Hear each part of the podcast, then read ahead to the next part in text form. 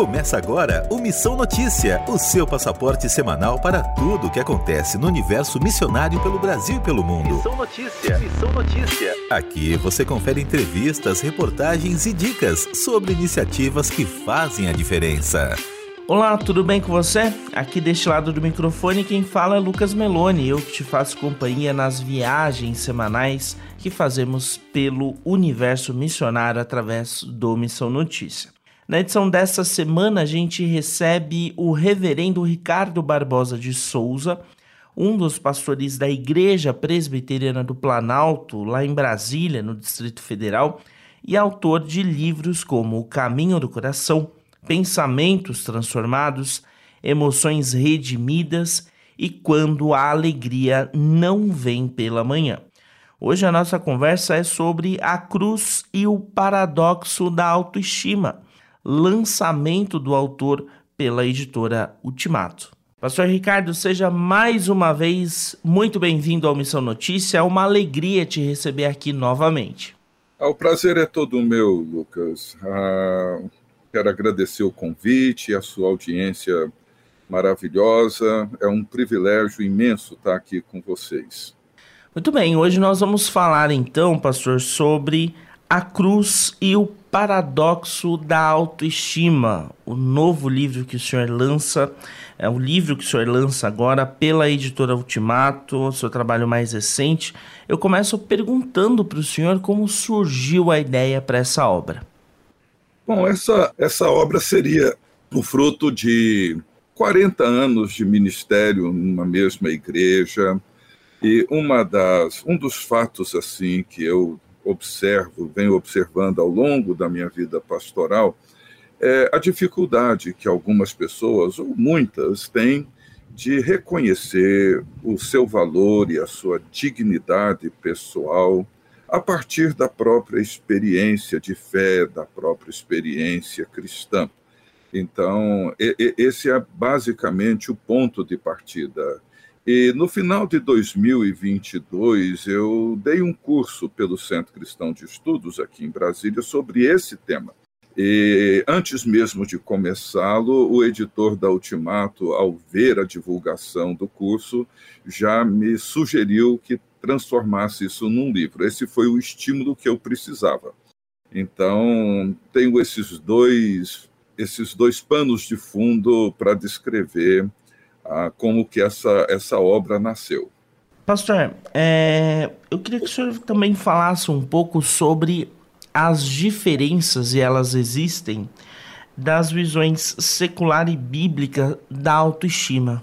É, como, eu, como eu coloco já logo no início do livro, Lucas, eu, eu não sou terapeuta de formação, não tenho formação em nenhum programa terapêutico. Eu, eu sou pastor e a minha abordagem, obviamente, é pastoral, é bíblica e também é ancorado bastante na rica contribuição da história da igreja, principalmente dos pais da igreja. E é claro, existem muitas diferenças e diferenças substanciais entre a abordagem, digamos, da terapia secular e da abordagem cristã no que diz respeito ao valor e à dignidade do ser humano. Eu estou usando a expressão valor e dignidade como sinônimo de autoestima, tá?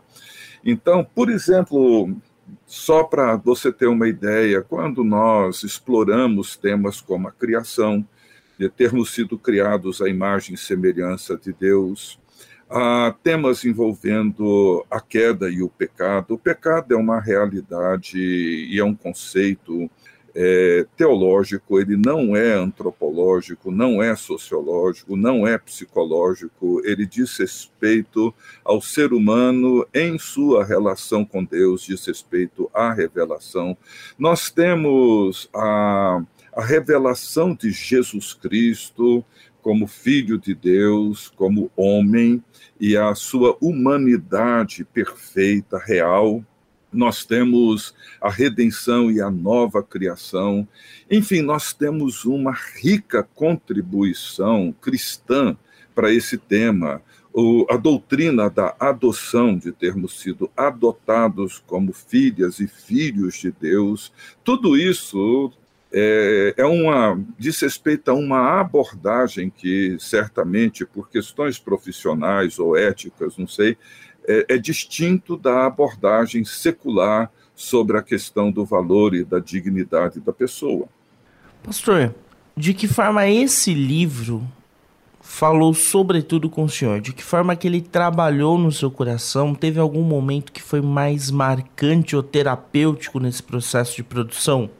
Olha, é, é interessante essa pergunta sua, uma pergunta assim, que eu gosto, se por ela ser bastante pessoal, e eu diria, Lucas, que assim praticamente tudo que eu faço, assim tudo que eu escrevo, as coisas que eu tenho tentado produzir, elas têm um elemento pessoal imenso, profundo.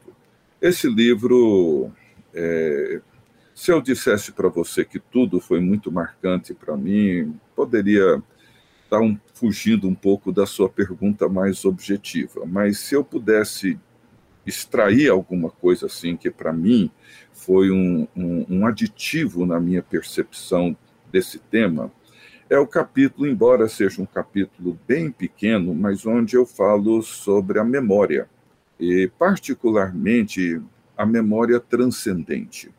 É, Santo Agostinho, no seu livro Confissões, ele explora, se não me engano, ali pelo livro 9, 10, 11, ele explora esse tema das memórias.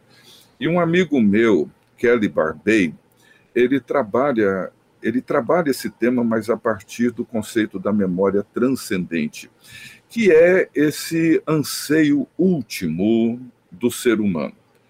A C.S. Lewis também trabalha esse conceito, porque nós ansiamos, nós ansiamos por relacionamentos bons, nós trazemos conosco desejos, mas esses desejos nossos, eles sempre apontam para alguma coisa maior, para alguma coisa que transcende. E como diz um autor chamado Christopher West, ele diz que nada que é finito pode satisfazer um anseio infinito. E a memória é aquilo que nos chama de volta para algo que é muito maior, como o filho pródigo quando volta para a casa do pai. Ou seja, por que, que ele volta para a casa do pai? Porque aquele lugar estava na memória dele. Ele lembrava daquele lugar, lembrava do pai, lembrava da casa, lembrava da maneira como ele vivia. O Agostinho ele usa a experiência da dracma perdida. Ele diz por que, que aquela mulher procurava aquela dracma, aquela moeda perdida ela desprocurava porque estava na memória. Se ela não se lembrasse de tê-la perdido, ela não iria procurá-la. Ela procurou porque estava na memória. E, e, o anseio último do ser humano é esse anseio por Deus, é esse anseio por um amor para o qual viramos as costas em busca de amores menores, de amores mais superficiais. Mas tudo aponta para essa realidade muito maior, transcendente, que é o anseio último do ser humano, que é o anseio por Deus, é o anseio por Jesus Cristo. Esse capítulo em particular, na medida em que eu fui olhando, junto com o tema ligado da criação, etc., isso, isso foi muito especial para mim, Lucas, muito esse capítulo que inclusive é o capítulo citado em referência no texto do Paulo César Baruch, né, que referenda o, o, livro. É, é, no endosso dele ele cita esse, esse capítulo também. Tendo esse livro aí então como é, uma espécie de ponto de reflexão, de discussão, eu queria que o senhor é, falasse de que forma que essa obra contribui para as pessoas que vivem dias tão intensos, tão agitados, né? Há, há muita ansiedade. Há muito é, tempo se fala sobre a questão da saúde mental, nós temos até campanhas que falam sobre é, esses aspectos, como a questão do, do Setembro Amarelo. Qual que é a contribuição do livro nesse aspecto? Eu, a minha oração, Lucas, assim, meu desejo sincero é que seja assim uma uma ferramenta, um recurso, ainda que pequeno, ainda que bastante modesto diante da complexidade que envolve a vida, os dramas, os dilemas humanos, etc. A minha oração é para que ele possa, de alguma forma, abrir, que seja uma pequena fresta, que para que entre um pequeno feixe de luz que traga alguma esperança para as pessoas que vivem dias sombrios, dias difíceis, né? É, porque, na verdade, nós vivemos, como você disse, dias sombrios, dias difíceis, as pessoas estão vivendo de maneira extremamente ansiosa, insegura, confusa. Mas quando nós olhamos para os tempos bíblicos, né, quando nós olhamos para o primeiro século, que foi o tempo em que os apóstolos viveram, escreveram, quando nós olhamos para outros períodos da história, nós percebemos que eles também viveram dias sombrios, dias difíceis. As pessoas vivem presas às telas, a influência, sob influência das redes sociais, e aí há muito do que é influenciável. Então as pessoas acabam é, moldando o seu comportamento com base naquilo que é meio que padrão ou que está nas trends né, das redes sociais. Quais são os riscos disso é, quando a gente fala, por exemplo, em autoestima? Porque é tudo tão é, suscetível à mudança, né? Tudo tão vulnerável. É, eu, eu até que, assim, a mudança e a forma rápida como as coisas mudam, me preocupa, mas me preocupa menos. O que me preocupa mais na revolução tecnológica, na, e principalmente hoje no excessivo uso de redes sociais, é o risco de vivermos uma falsa realidade. Hoje, assim, o mundo tecnológico e o mundo das mídias sociais, ele tem o poder de criar uma falsa realidade. E, então, o mundo com o qual você entra em contato não é um mundo real. É o mundo dessas personalidades virtuais, o mundo é, dessas afirmações plásticas, né, forjadas para tentar agradar o ego das pessoas, né? Esse mundo usando uma expressão de Paulo, né, quando ele escreve a Timóteo, esse mundo que procura atender as pessoas que têm coceiras nos ouvidos, né? Paulo alertava Timóteo para as pessoas que ficavam ali correndo atrás de alguma coisa que agradasse aos seus ouvidos, né? Então, hoje nós temos uma infinidade de possibilidades de termos os nossos olhos e os nossos ouvidos agradados por imagens e por expressões que são falsas, são mentirosas. Então, hoje o risco, e é um risco grande, principalmente para as gerações mais jovens, é o risco de construírem toda a sua perspectiva em torno de uma ou de várias mentiras, de serem enganados. E aí, assim, mais uma vez, a, a Bíblia ela acaba sendo assim sempre muito atual, né? Quando quando Jesus dita aquela pequena carta à igreja de Laodiceia, era uma igreja que ela ela acreditava que ela tinha tudo e não precisava de nada. Mas como é que Jesus olhava para essa igreja? Ela parecia que estava vestida, mas estava nua. Parecia que enxergava, mas era cega. Parecia que era viva, mas estava morta. O risco hoje das mídias sociais, ô Lucas, é fazer com que as pessoas acreditem naquilo que não são, num mundo que não existe.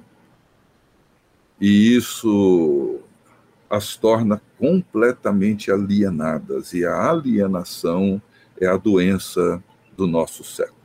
Pastor, vamos falar um pouco sobre cuidado é, integral do missionário, né?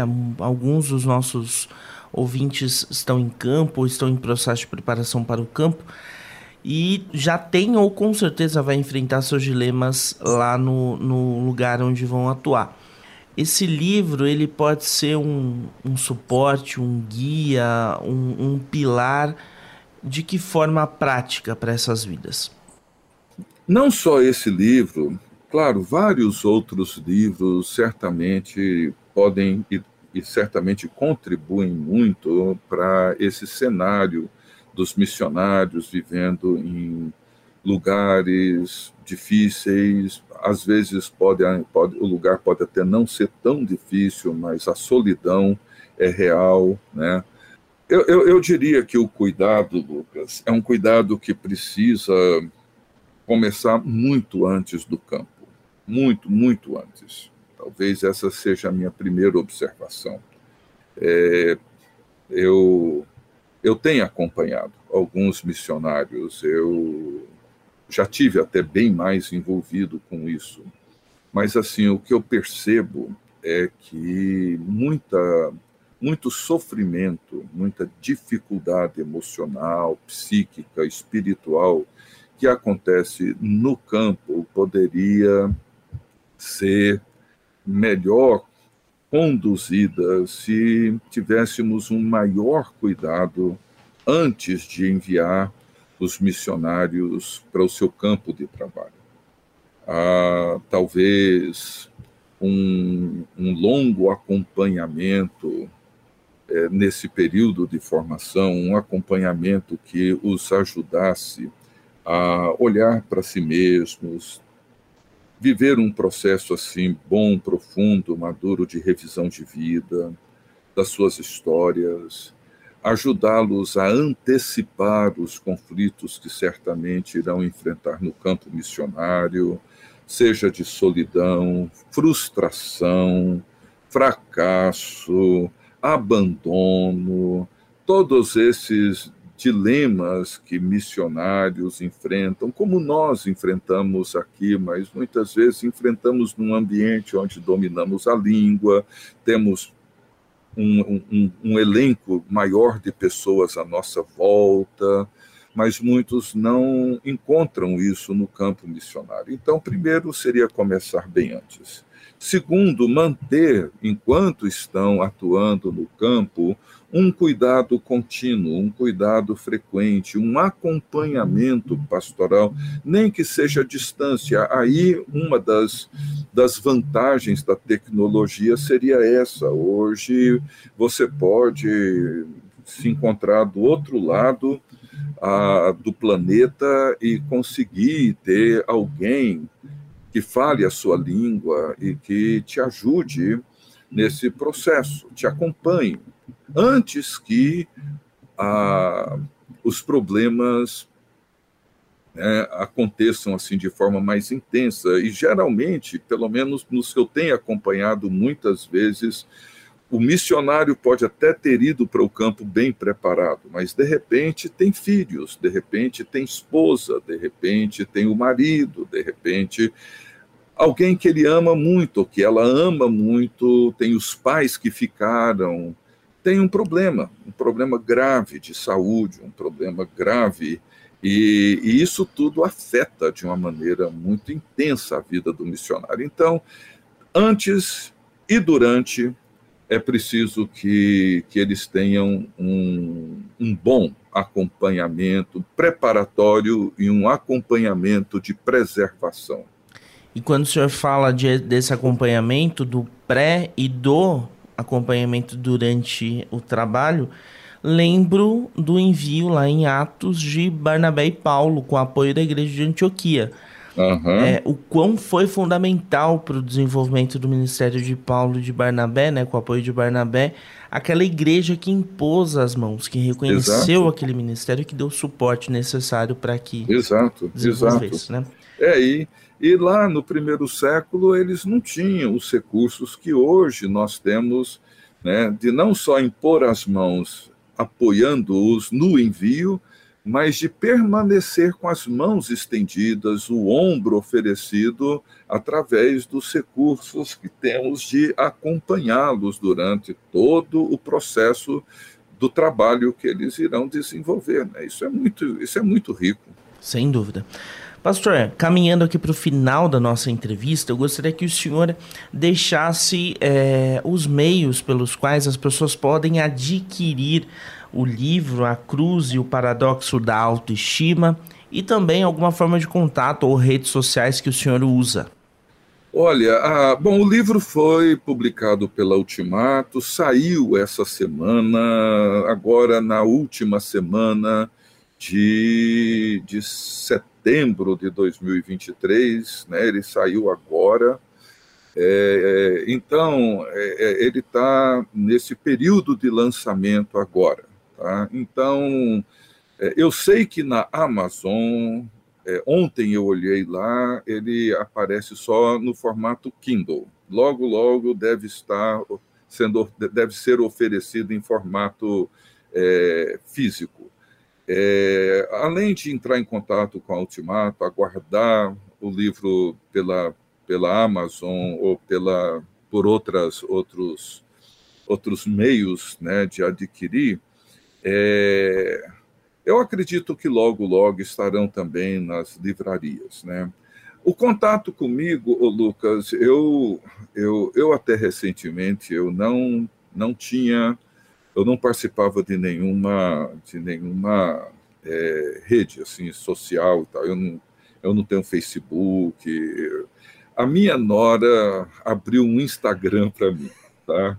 E assim, mas eu não sei mexer com ele. Eu sou eu sou um dinossauro assim tecnológico.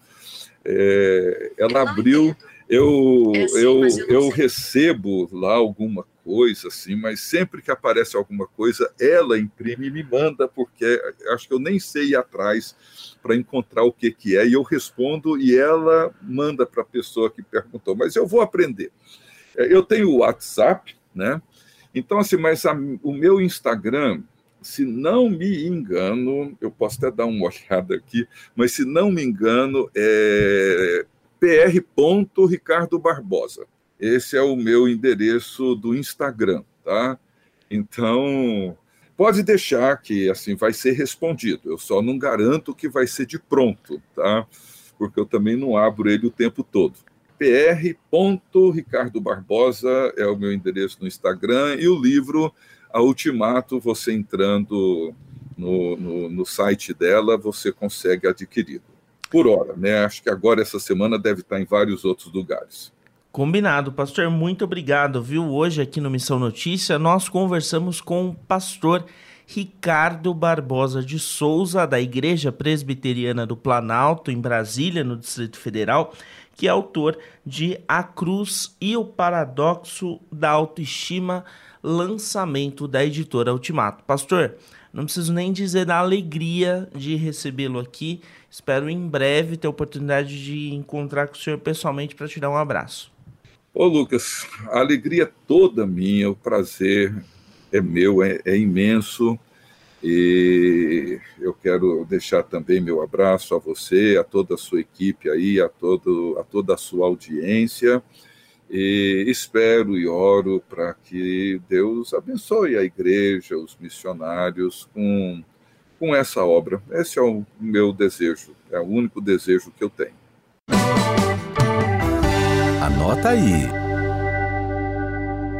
No Anota aí desta semana eu destaco a imersão que cristãos na ciência realizam nos dias 4 e 5 de outubro com o tema Formando o Caráter Intelectual.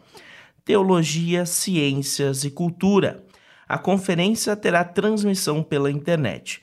O evento é destinado a professores, pesquisadores, estudantes de teologia, pós-graduandos, entre outros, que desejam saber como vencer os obstáculos para a produtividade intelectual, como a arrogância na defesa dos pontos de vista, manipulação de informações, procrastinação, burnout e ansiedade, entre outros temas, a partir de uma perspectiva cristã. A iniciativa é uma espécie de investimento na formação de caráter intelectual no conjunto de hábitos mentais e disposições cognitivas que tornam indivíduos mais sábios, produtivos e capazes de conhecer a realidade. As transmissões das palestras acontecem sempre a partir das 20 horas. Para fazer a inscrição e saber mais informações, acesse o site da associação organizadora, que é o cristãosnaciencia.org.br. cristãosnaciencia.org.br. Esse foi o Anota aí desta edição. A gente finaliza aqui o MN desta semana. As edições anteriores estão em rtmbrasil.org.br ou na sua plataforma de áudio de preferência em podcast. Eu sou Lucas Meloni e conto sempre com os trabalhos técnicos de Thiago Lisa, Luiz Felipe e Pedro Campos para que esse programa chegue até você. Uma ótima semana, até segunda que vem. Você acabou de ouvir Missão Notícia. Ouça as nossas edições anteriores em transmundial.org.br. Semana que vem, nossa viagem continua com mais descobertas missionárias pelo mundo.